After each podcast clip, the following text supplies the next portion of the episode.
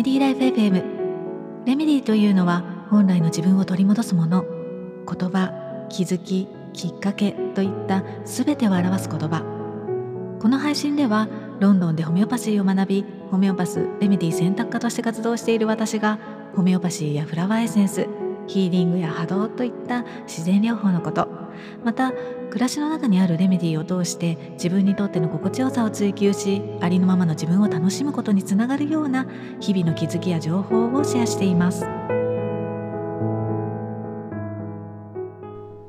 こんにちは。ホメオパスレメディー選択科の香りです。皆さんいかがお過ごしでしょうか？今日は、まあ、東京でも最低気温がマイナス1度ということで昨日の夕方ぐらいからでしたかね。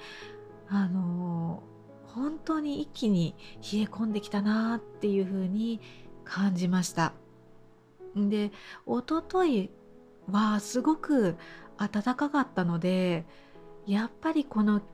気温差に、まあ、うまく対応していかないとなーなんて、うん、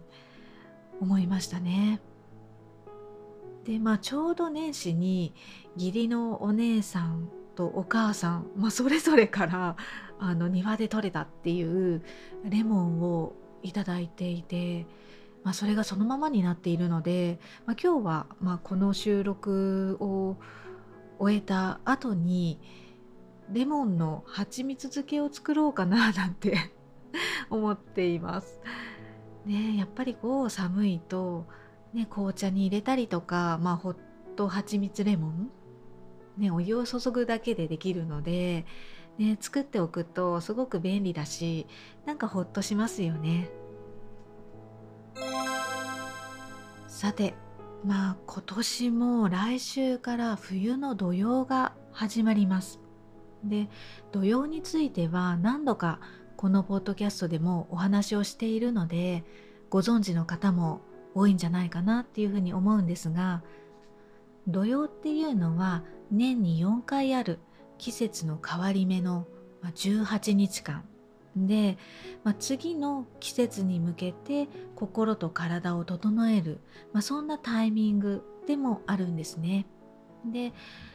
今年は1月の18日から2月の3日まで。であの冬の土用っていうのはやっぱりこうね今日も寒いですけれども寒さが一層厳しくなる、まあ、そんな時期と重なるので心と体に無理がん？効かないというかあの無理をしていると体調もね崩しやすいっていうのもあるのでちょっとね注意が必要かなっていうふうに思うんですね。で、まあ、冬の土用のセルフケアについては以前あのブログにも書いているのであのそのリンクをあの備考欄のところに貼っておきます。なので、まあ、ご興味のある方はあの参考にしていただければ。あの冬の土用ってあの腎臓とか膀胱の働きとか、まあ、そのエネルギーが乱れやすい時期っていうふうに言われているんですけれども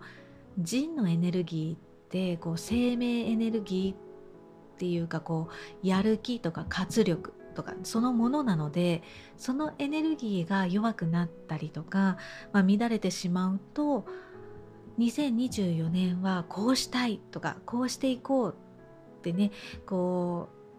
ね目標だったり計画を立てたことに対してやる気が下がったりとかああできるかなとか無理じゃないかなっていったような不安が増してきたりすることもあるのでここでしっかりとこの腎のエネルギーのバランスっていうのを整えておくことがその目標だったり計画とかまあ夢を叶えていくっていう時の要になると思うので、まあ、この冬の土用の期間を活用して、まあ、レメディーを使ってもいいしこうご自身のまあ、心と体と向き合ってメンテナンスをしていかれるっていうのもおすすめかなっていうふうに思います。まあ、その時に、まあ、どんなレメディーが自分にの、まあ、今今の自分に必要なのかなっていうふうに迷った時はホメオパスに相談をしたりとか、まあ、私自身も個人セッションをしているので、まあ、ご相談いただければいいかなっていうふうに思います。はい、今日はもうすぐ、まあ、冬の土用が始まるっていうことで、まあ、そんなお話を、まあ、少しだけしてみました。いかがでしたでしょうか？今週もお疲れ様でした。残りわずかになってしまったんですが、良い週末をお過ごしくださいね。それではまた。